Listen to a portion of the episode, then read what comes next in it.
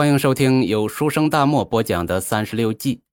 这一期啊，咱们学习《敌战记》第四计“笑里藏刀”。笑里藏刀这个成语放在现在的意思指表面和气、内心狡诈的两面派，是形容小人的。它的同义词是口蜜腹剑、两面三刀、阳奉阴违等等。玩弄奸计的人，往往是口甜如蜜，心如毒蝎。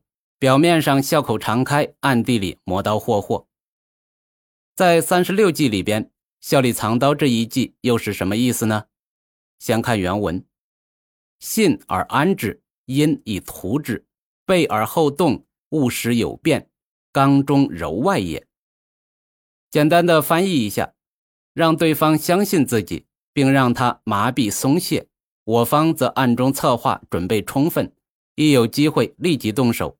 不要引发对方的意外变故，这就是内藏杀机、外示柔和的计谋。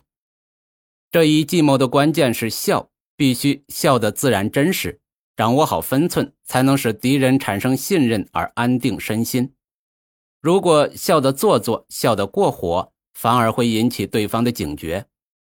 运用这一计谋的人，笑的方式多种多样，有的是曲意求和，有的阿谀奉承。有的故意示弱，要懂得见人下菜碟。笑的目的是为了藏刀，而且刀藏得越深越好。刀出之时就是杀敌之时，如果刀没有藏好而被反杀了，那么前面的笑都白搭了。曹伟，北宋名将，谥号武穆，后世也称其曹武穆，为昭勋阁二十四功臣之一。西夏兴起。常骚扰中原边疆，不得安宁。曹伟被派去西北边疆，抵御经常来侵扰边疆的西夏军队。有一次啊，曹伟带兵和西夏军交战，取得胜利。西夏兵丢下牛羊辎重逃跑了，曹伟就命令部队驱赶着西夏人丢下的牛羊，抬着辎重。一路上呢，队形散乱，步履缓慢，慢悠悠地往回走。这部下就很担忧，对曹伟说：“要这些牛羊也没什么用，这徒使将士疲累不堪，不如把牛羊丢掉，咱们整起队伍赶紧返回吧。”这曹伟呢，笑而不答，只让静候时机。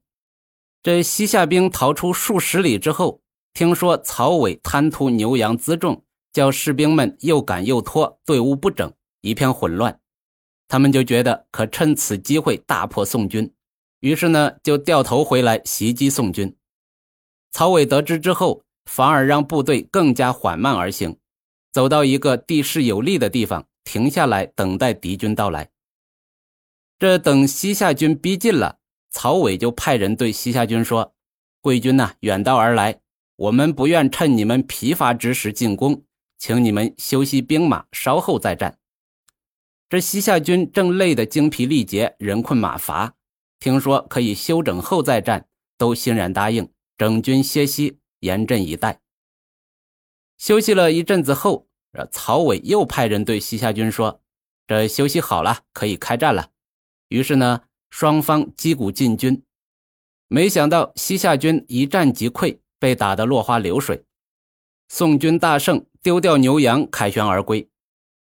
这部下都不明白曹伟为何如此用兵。纷纷来向曹伟请教，这曹伟啊就缓缓说道：“这敌人呐逃出去几十里，我知道他们已经疲惫了，我再用贪利引诱他们上钩，回来袭击我们。这一来一去，他们已经奔驰了近百里了。当敌人刚冲过来的时候，他们的士气正旺，精神兴奋，此时胜负难定。而远行之人停下来休息一阵子后啊。”会全身松弛，腿脚麻痹酸痛，这时候呢，他们的士气也松懈了，这样就很容易打败他们了。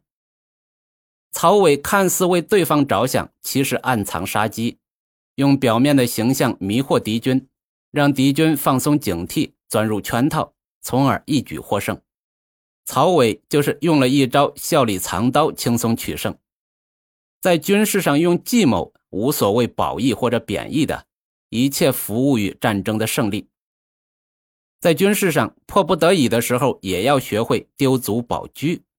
那在三十六计里面也有这么一计，名叫李代桃僵。它的来源以及具体的军事应用是怎么样的呢？